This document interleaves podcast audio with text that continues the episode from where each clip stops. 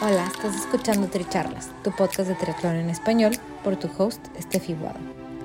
Este es un espacio donde triatletas y en ocasiones atletas de diversas disciplinas nos comparten sus experiencias y lecciones aprendidas. Además, podrás escuchar de expertos y o conocedores sobre temas que te ayudarán a potenciar tanto tu desempeño físico como mental. Nuestro objetivo es que de cada episodio te lleves información valiosa para acompañarte en tu crecimiento de mente, cuerpo y espíritu. Déjate inspirar y ponte a entrenar. Si te gusta lo que escuchas, te agradecemos compartas el episodio, nos sigas y nos apoyes con un rating de 5 estrellas.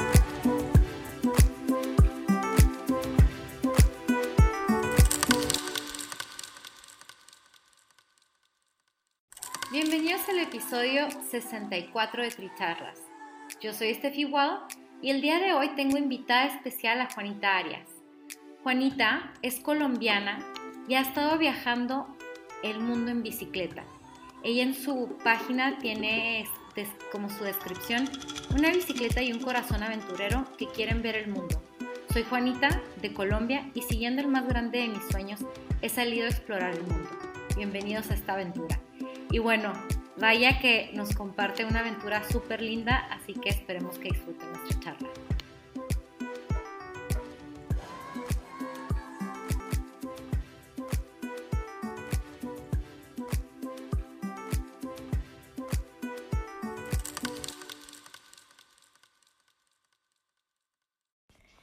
Bienvenidos a Tricharlas. Hoy estoy aquí con Juanita Arias que nos va a contar el día de hoy de una gran aventura en bicicleta. Y les cuento que yo tengo una, una amiga que también entrevisté aquí en Tricharlas de Colombia. Y le dije, oye, ¿quién me puedes como recomendar que tenga una historia que te haya inspirado a ti? Y precisamente me contó la tuya. Entonces entré a buscar un poquito más de Juanita y, y, bueno, aquí la tienen para que ustedes también la conozcan. Juanita, ¿nos puedes contar un poquito más de ti, de dónde vienes, qué edad tienes, etcétera, etcétera. Hola Steffi, muchísimas gracias por la invitación y quiero saber quién es la chica. Em, nada, yo soy de, Armenia, de Colombia, eh, una ciudad eh, relativamente pequeña de Colombia, entre las montañas, es la zona cafetera de Colombia y nací y crecí acá.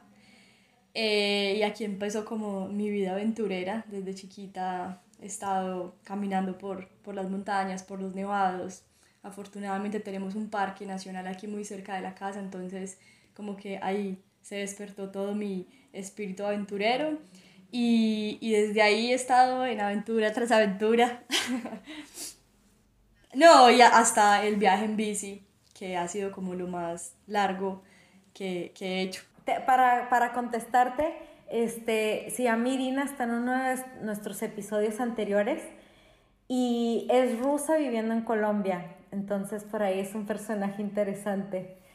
Ahí, después te mando el link. Ah, bueno, ahorita, ahorita se demasiaré. Sí, sí, sí, por favor. Y, y bueno, cuéntanos de esta aventura en bicicleta que estás mencionando ahorita. ¿Cuánto tiempo te ha tomado? ¿Dónde has estado? Bueno, eh, después de la pandemia, o sea, desde que empezó la pandemia, he estado, entre comillas, quieta, que no ha sido quieta, pero digo sin, sin estar viajando en bici. Aunque he viajado eh, de otras maneras durante este tiempo, pero el, el, viaje en bici ha estado quieto, pues por, pues por todo lo que ha pasado con la pandemia, las fronteras y demás. Pero bueno, el viaje ha durado, ha durado dos años. Empecé en Vietnam en el 2018. 2018, digamos 2017, finales de 2017, estuve viajando todo el 2018 y todo el 2019. En el 2018 fui desde Vietnam hasta España y luego fui desde Ushuaia en Argentina, vine hasta Colombia. Entonces mi plan era ir desde Ushuaia hasta Alaska, pero pasando, justo pasando por Colombia, empezó la pandemia. Y aquí me quedé. No sé hasta cuándo, pero espero poder continuar en algún momento. Y bueno, está súper ambicioso porque, o sea, no solamente ya hiciste ese tramo es como que lo quiero volver a pasar, pero esta vez quiero llegar más lejos. Exacto. Sí, sí.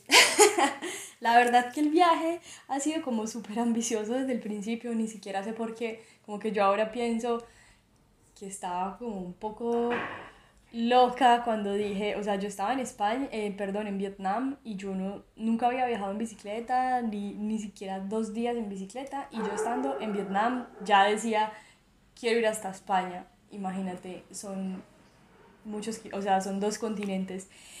Y, y sí, siempre he estado como girando eh, como en una ambición como interesante, no sé, como que puede puede parecer raro, pero me ha funcionado así, como que esa ha sido también mi, mi estrategia, como pensar en un punto lejano y tratar de llegar hasta allá. Me, me encanta esa, esa frase, este, de, de, ponerte una meta y tratar de llegar hasta allá, ¿no?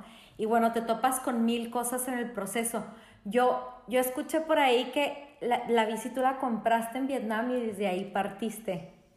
Sí, sí, sí. Bueno, yo en ese momento vivía en Alemania y en Alemania, bueno, tuve seis meses como para hacer todas las preparaciones del viaje eh, y estuve como investigando qué era lo que me salía más fácil. En ese momento no tenía como tanto dinero para comprarme una bici pues muy buena, sino que estaba buscando como lo más barato de todo.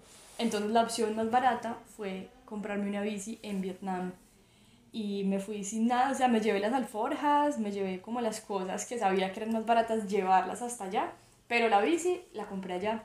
De hecho, me compré una bici súper barata, súper normal, y después como de 2.000 kilómetros, o sea, me atravesé Vietnam en esa que compré, y luego, por casualidad, conocí a un mecánico de bicis y él me, me vendió esta bicicleta que, que tengo en este momento todavía. O sea, con esa otra bici he hecho todo, todo, todos los otros, pues eh, eh, los, los, dos años.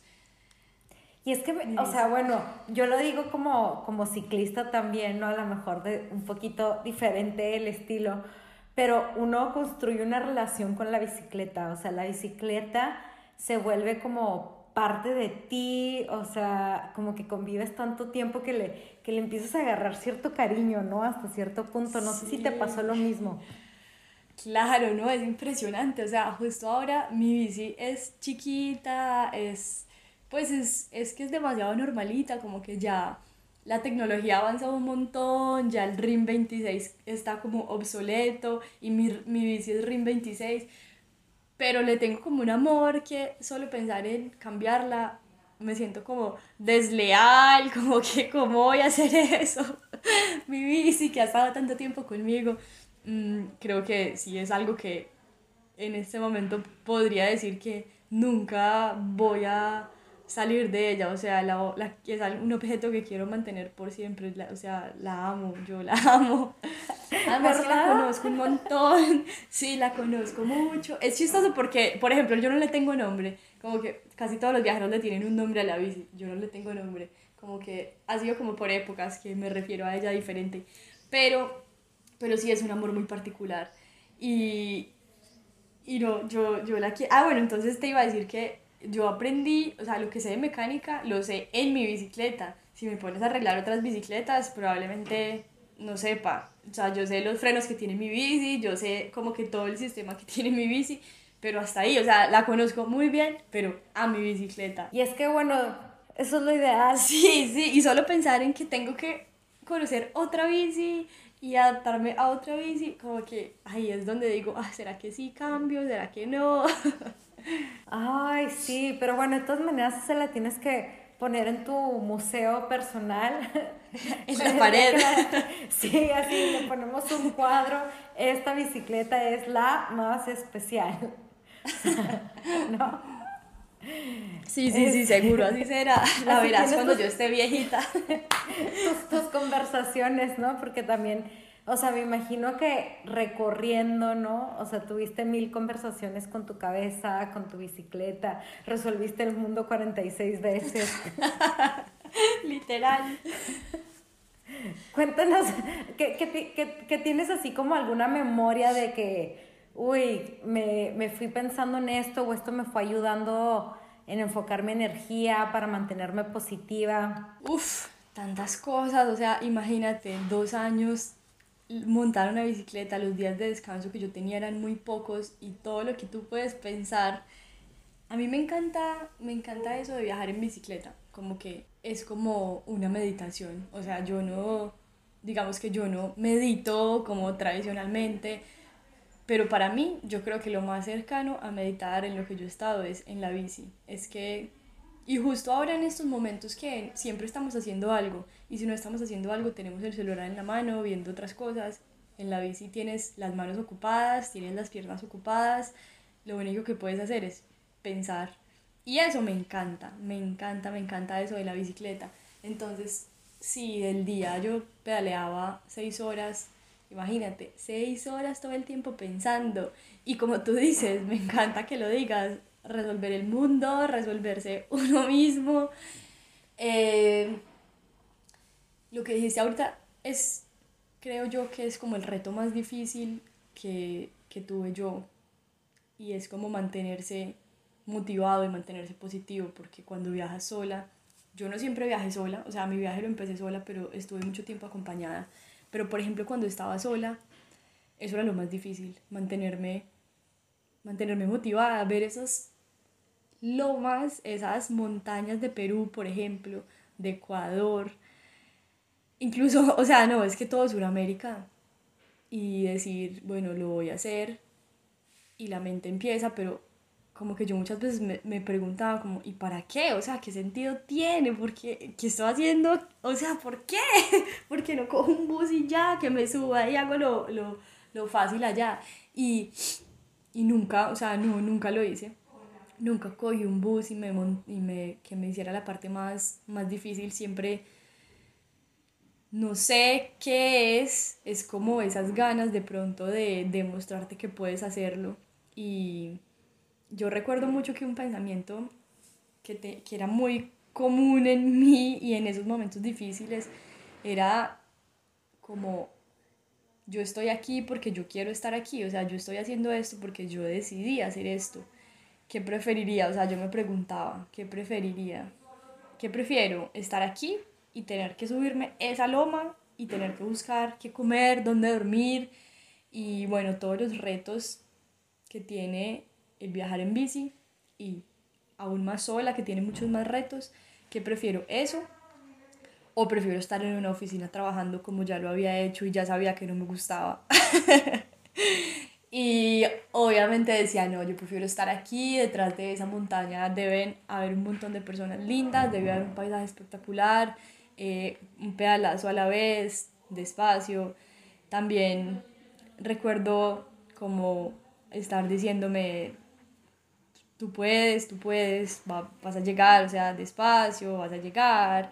La mente súper le juega a uno malas paradas yo estaba, yo me acuerdo que yo, yo voy montando en la bici y empiezo a mirar, tengo el cosito de, que cuenta los kilómetros y empiezas a, no avanza y, y empiezo a hacer cuentas y hago reglas de tres y apenas llevo eso, entonces cuánto me voy a demorar para hacer todo lo que falta. Eh, es impresionante, entonces la mente, o sea, yo empezaba a hacer cuentas sin querer hacer cuentas, a hacer cuentas y me desmotivaba un montón es que es impresionante como la capacidad que tienes para desmotivarte y para motivarte también. Entonces hay que tratar de que esa capacidad de motivarte pues sea más poderosa que la de desmotivarte. Entonces es todo el tiempo como ese, ese, no puedo, pero sí puedo, sí puedo, sí puedo. Y bueno, yo creo que finalmente amas el cuerpo, porque eh, tienes el cuerpo súper cansado, tienes la, la excusa perfecta para decir no puedo más, o sea, tener el cuerpo súper cansado hace que tu mente te pueda decir, es que ya el cuerpo no puede, pare porque, porque el cuerpo lo está pidiendo. pero, pero la mente es más fuerte que el cuerpo, o sea, la mente maneja el cuerpo. Y creo que yo viajando en la bici me di cuenta que uno siempre puede un poquitico más. O sea, cuando tú piensas que ya no puedes más, mentiras que sí puedes un poquitico más. Muchas veces ya faltaban 5 kilómetros y, o, o ni siquiera cinco, porque cinco a veces es demasiado. Falta uno en su vida y tú dices, pucha, faltando un kilómetro y tú dices, yo ya no puedo más. Pero pues tú sabes que que tienes que llegar y, y puedes más y cuando lo logras es como que, wow, o sea, de verdad. No es que no sé si siquiera si se puede entender aquí, ni siquiera puedo recordar bien el sentimiento. Es como que, de verdad, llegan momentos en los que tú dices, no, es que ya, es que no me da más. Pero siempre, y eso yo creo que aplica para todos los aspectos de la vida y todos las, los momentos en los que uno piensa que, que no puede más, creo que siempre siempre queda como esa recarguita de energía y siempre uno puede un poquito más, un poquito más y exigirse hasta donde uno quiera exigirse. Oye, me encanta porque te convertiste en una ciclista de verdad, aunque, aunque nunca hayas competido ni hacerlo como en ride o lo que sea. Pero, o sea, siento que no solo fue transformando tu cuerpo, ¿no? Que lo fuiste sintiendo físicamente, como, vas agarrando las piernas de ciclista, ¿no? Ese tipo de cosas, sino también probablemente conociste como muchos, muchas personas que están también viajando en bicicleta en tu camino, ¿no? No sé si es como un poquito más amigable el contacto de decirles, hey, ¿quiénes son ustedes? Yo voy para acá, ¿ustedes a dónde van? ¿O ¿Cómo es?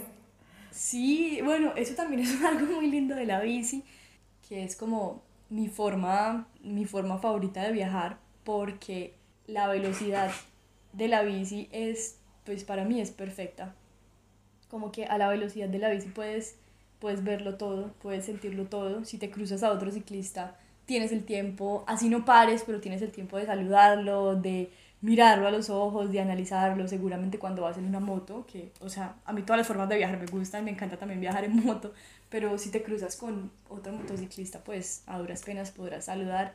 Y pues en ese instante en el que te miras a los ojos y de pronto, eh, no sé, hay algún gesto de paremos y, y hablemos, como que se presta mucho más para crear ese, ese tipo de relaciones. Mm, y lo mismo como con la gente local. Pasas por un lugar y vas a una velocidad en la que puedes escuchar lo que te están diciendo, le estás dando tiempo a la gente de que se comunique contigo, de que te ofrezcan algo, de que te inviten a algo, de que te hagan una pregunta. y entonces eso te conecta mucho como con el entorno, con, con todo lo que está allá afuera o sea, incluso con el clima, es que el hecho de estar todo el tiempo sintiendo el frío o el calor o que está haciendo mucho sol entonces te quema o está haciendo agua, eh, lluvia entonces te mojas, eh, sí, como que es que es, bueno, me imagino que también viajar caminando, pero ya eh, sería demasiado lento para mí, pero... Sí, imagínate cuánto te tomaría hacer eso. Imagínate, y hay gente que lo hace y los admiro un montón, pero ya es demasiado lento para mí, pero entonces lo que más me acerca a eso, que ese sí me imagino que es el contacto real, real, real con el entorno, eh, es la bici. Y para mí eso, eso es lo más lindo también, como que poder conectarte con todo lo de afuera y, y pues con lo de adentro, porque como te digo, no, no tienes otra cosa que, que pensar y que plantearte cosas, resolver cosas. Sí, oye, y luego me imagino que vas así con tu bici, con tus maletas, o sea, que de todas maneras con la gente local, ahorita que estás mencionando, llamas un poco la atención, ¿no? O sea, como que, ¿y a dónde vas que traes maletas, no? O sea, no eres un ciclista que va pasando por ahí nada más por el día. Sí, eso también es lindo, eso es muy lindo y también llamas mucho más la atención cuando eres una mujer sola.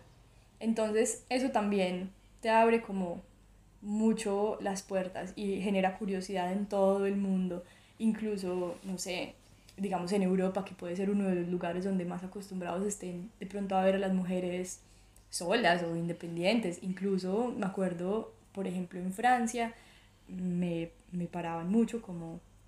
Yo hice Europa, hice solamente sola Francia y España y en los dos la gente se me acercaba un montón a preguntarme cosas, a ofrecerme cosas. Y pues entonces imagínate en el resto de lugares, en Asia, en Sudamérica, en pueblitos chiquiticos, en medio de la nada, y pasa una chica sola con sus maleticas. Creo que también el hecho de que parezca como, como vulnerable hace también que la gente quiera como ayudarte. Entonces, yo como he viajado con gente también, sé que la cantidad de veces, por ejemplo, que la, la gente me ofrece algo es muy diferente cuando estoy sola que cuando estoy acompañada, que me invitan a dormir a sus casas, como te digo, puede ser eso, o sea, puede ser de pronto admiración o puede ser ese, esas ganas de ayudarle a, a, la, a la, niña que está vulnerable. Por ejemplo, si, si tú estás aquí en un lugar peligroso y ves a una niña sola, pues te dan muchas más ganas de ayudarla que si está acompañada. Oye, y, y, bueno, para los que solamente están escuchando y no, no están viendo la cara de Juanita, tiene una cara de buenaza, ¿no? una, tiene una, una cara súper dulce. Entonces yo creo que de todas maneras, si te ven por la calle con esa carita de dulce, dulce, dulceza, han de decir, no, pues hay que darle la bienvenida a esta mujer, ¿qué está haciendo? Ah, no, eso, eso, eso me encanta de, sí, de, de los momentos claro, la soledad tiene cosas muy lindas y cosas muy feas también. O sea, viajar sola no es para nada fácil, pero como que todas esas cosas pues son muy hermosas. Y o sea, ahorita me quedé pensando como en el, o sea, hablando de que eres una mujer sola viajando, ¿no, no te pasó que, que a lo mejor te sentiste en riesgo en algún punto? Que dijeras como que, uy, aquí sí me asusté, me metí un sustote. Mm, yo creo que sí habré tenido como situaciones incómodas, pero solamente una que recuerde bien. Sí, situaciones incómodas. Tristemente, aquí en Colombia está un poco normalizada, están un poco normalizadas esas situaciones incómodas, entonces hacen que no recuerde tanto las que me pasaron en otros países. Pero me pasó una eh, en Europa, de hecho, que sí, que una persona se bajó de un carro, un señor, un, un señor no, un, un, joven se bajó de un carro y, y, se me puso al frente de la bicicleta y no me quería dejar pasar y me decía un montón de cosas feas. Eh, y yo ahí como, y era como una subida, como que no lo podía esquivar tan fácil, como así, sí, una situación obviamente pues muy incómoda porque no sabes pues no sabes qué va a hacer. Yo, de hecho, pensé que él me iba como a tocar. Yo intenté pasármele por el lado. Yo pasé esperando que ese señor me tocara. O sea, yo pensé que él me iba a tocar la cola y yo pasé como, pucha, esa persona me va a tocar, ¿qué hago?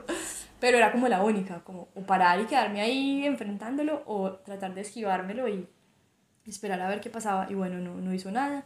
Pero pues imagínate, eso era como, no era en una ciudad, era afuera en una carretera, estás sola en una carretera que, y yo pensaba, yo esa noche de hecho iba a, acampar, ya estaba buscando dónde acampar, eran, ya se estaba como yendo la luz, entonces ya estaba buscando dónde acampar y, y pues yo decía, o sea, me empecé como a montar en un montón de películas, yo normalmente no soy así, siempre trato de ser muy positiva y que esas películas no me manejen la mente pero ese día como que este señor va a estar por ahí pisteándome, va a mirar dónde voy a acampar, eh, me está esperando más adelante, ¿qué hago? ¿Qué hago? ¿Qué hago? Y bueno, aquí viene como la otra parte eh, chévere de, de, de, del viaje, como que siempre que te pasa algo así maluco, feo, siempre hay como una contraparte que dice todo, todo bien, todo está bien. Eh, estamos para ayudarte. Eh, y después de eso, como que el primer restaurante que vi, paré. O sea, era como un restaurante de carretera y yo creo que era como lo único que había por ahí, lo único que iba a encontrar esa noche.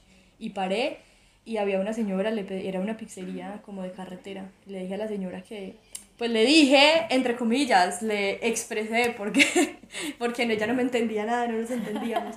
Y, le dije que le dije que, que me dejara acampar ahí. Yo vi que, el, que el restaurante tenía como patio y le dije que me, que me dejara acampar ahí y ella me dejó y finalmente le terminé contando la historia, pues lo que me había acabado de pasar y la señora como que no, ella no sabía dónde ponerme, no sabía qué hacer, era como tratando de compensar lo que me había acabado de pasar, estaba como súper avergonzada de que eso hubiera pasado en su país.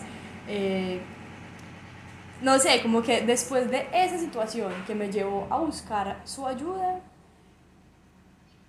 vino una historia súper bonita, porque después de esa noche tuve una historia súper bonita con la señora, ella no quería que yo me fuera, quería que me quedara, invitó como todos los amigos de, de por ahí a que, a que comieran conmigo, no me dejó acampar ahí, sino que me llevó a su casa y dormí prácticamente con ella en la cama de ella, o sea, demasiado, demasiado linda. Entonces, siempre esas situaciones traen como otras historias bonitas. Pero bueno, volviendo al anterior, en general no he tenido como, como, aparte de la que te conté, no he tenido como situaciones terribles, o sea, en este mundo donde pasan tantas cosas feas, me hubieran podido pasar de pronto cosas mucho más feas, no, no me han pasado afortunadamente. Entonces tú, tú sigues con tu plan de, de volver a retomar tu plan inicial para, para los próximos años o, o, dices, bueno, voy a cambiar un poquito mi estrategia, estoy siendo flexible. Mm, yo creo que estoy siendo flexible, estoy siendo flexible, mm, como que en este momento no tengo claro, o sea, yo sí quiero, o sea, yo quiero recorrer Centroamérica y Norteamérica en bici sí o sí, pero ya no es como que lo tengo que hacer ya y apenas abren todas las fronteras me voy a ir. No.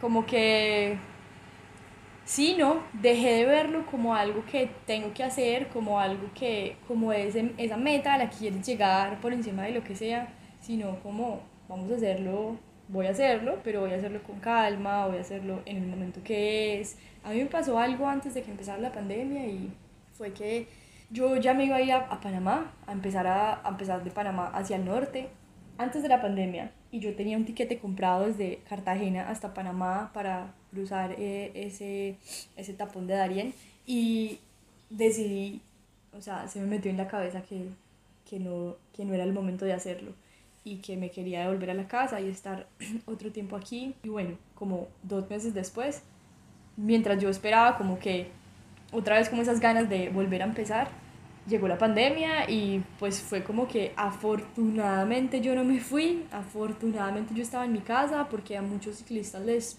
pasaron cosas muy malucas, muy incómodas, les tocó tomar esos vuelos humanitarios, gastar plata, bueno, yo estaba en mi casa, en un lugar seguro, con mi familia y después de eso como que yo creo que aprendí que no solo después de eso, pero ha sido como un aprendizaje en el viaje. Uno tiene que hacer las cosas cuando las siente, como que de verdad cuando las siente. Yo estaba como muy montada en, en el, voy a llegar a Alaska, tengo que llegar a Alaska, y no puedo parar tanto tiempo en mi casa. Y ahí fue como que, ¿por qué no puedo parar tanto tiempo en mi casa? O sea, que, ¿por qué no puedo estar hasta que yo quiera estar y luego retomo el viaje cuando, como que de pronto también es como esa presión de que... Sí, como que cuál es la prisa. Exacto, y y te montas también en, una, en unas películas donde aún después de casi dos años la gente todavía me dice, bueno, ¿y qué? ¿Y cuándo llegas a Alaska? ¿Y cuándo vas para Alaska? Y es como, todo eso, pues, genera como esa presión de que, y en este momento ya, o sea, no me importa, yo voy a llegar a Alaska cuando yo sienta que, que, que quiero hacerlo. Entonces, en este momento no siento como esas ganas de empacar ya e irme mañana, no. Entonces quiero hacerlo el día que yo sienta, como cuando sentí cuando me fui a Vietnam o cuando me fui a Ushuaia, que quiero hacerlo en ese instante, ¿sí? Entonces estoy como súper eh, como abierta a cuando ese momento llegue, en ese momento lo voy a hacer, pero claro que sí quiero hacerlo y, y creo que será más pronto que tarde que, que me vaya. Y ahorita estaba viendo que, que hiciste como un viajecito en bicicleta con, con, mujeres, ¿no? Sí. Cuéntanos un poquito de, de, este proyecto que acabas de hacer. Ay, bueno, eso fue una idea que me surgió cualquier día ahí en la casa y dije, como que me escriben muchas chicas aún, me escriben muchas chicas como yo quiero hacer eso que tú hiciste, pero me da miedo, cómo hiciste para manejar el miedo, o cómo te fue, nunca te pasó nada, como que todas esas dudas de mujer. Y yo creo que pues es, es completamente normal, o sea, estamos en un mundo donde no es fácil para ninguna mujer salir a hacer eso sola.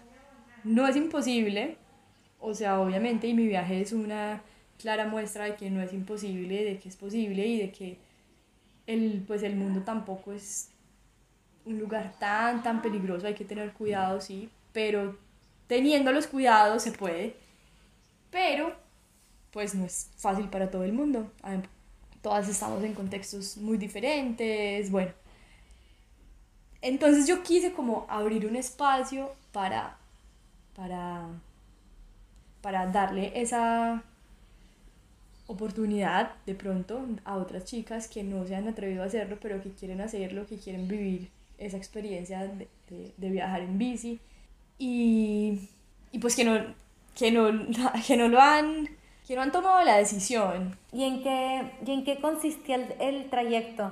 Entonces, bueno, yo lo abrí y yo, y yo dije, listo, esto es para chicas que quieran viajar en bici y que por alguna razón no se han atrevido, vamos a hacerlo juntas, vamos a cuidarnos, vamos a apoyarnos, vamos a, a, a hacerlo juntas y, y, que sea como más llevadero, más fácil. Entonces, nada, fueron, yo no sabía que iban a ser tantas chicas, la verdad yo pensé que iban a aparecer por ahí tres, cuatro. Bueno, aparecieron muchas, muchas, muchas, yo cerré el cupo en 15, o sea, éramos 16 conmigo.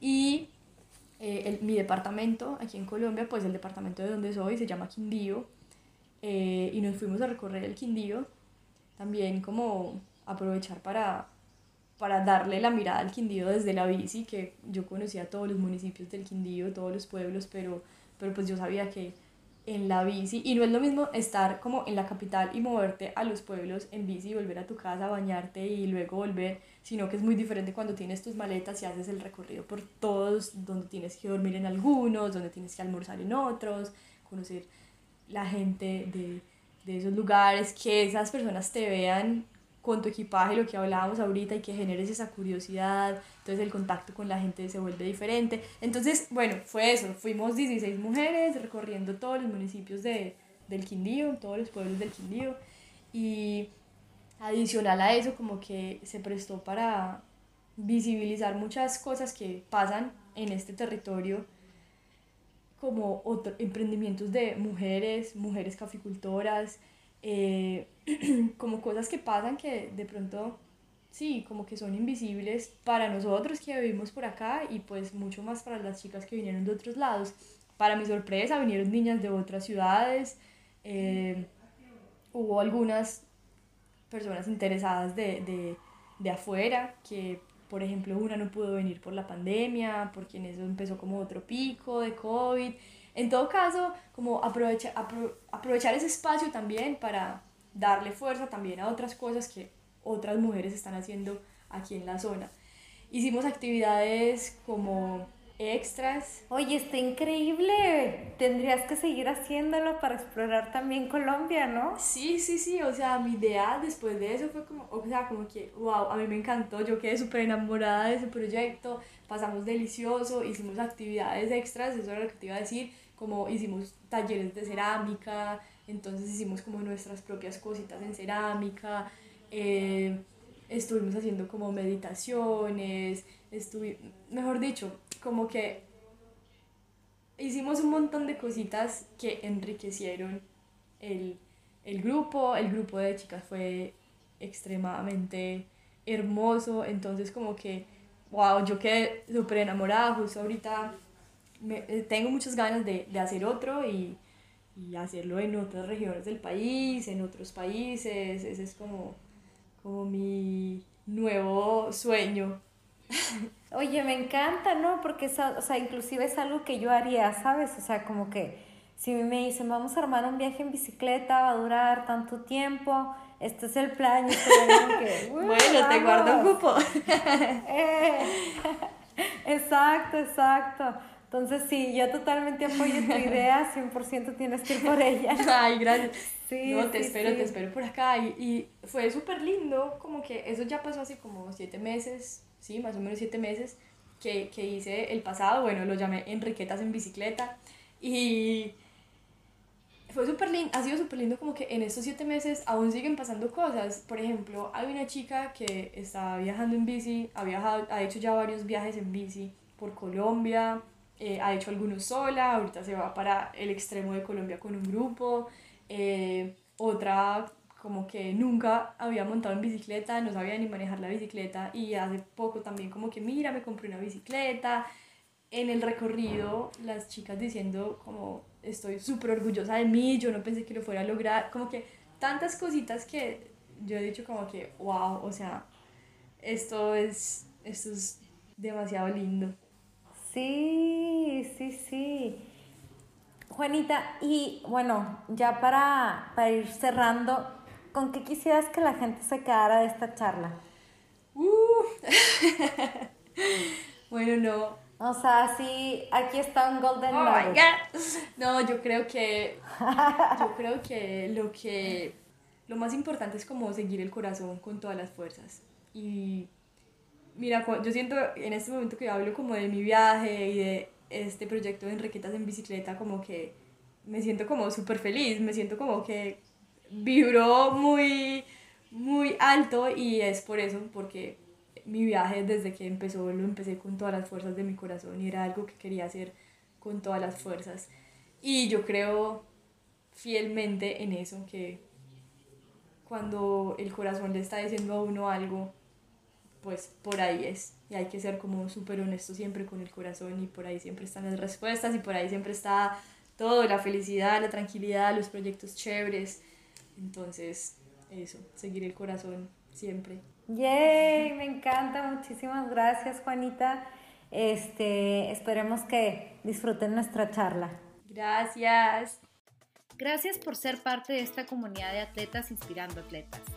Este espacio es traído a ustedes en colaboración con Ojana Triathlon, donde atletas de todo tipo nos comparten sus experiencias y lecciones aprendidas a través del deporte. Los invito a suscribirse al podcast y ponerse en contacto conmigo a través de la página en Instagram de Tricharlas, donde me pueden dar sus comentarios, sugerencias, si conocen alguna persona que tiene una historia para compartir con nosotros y estamos en contacto.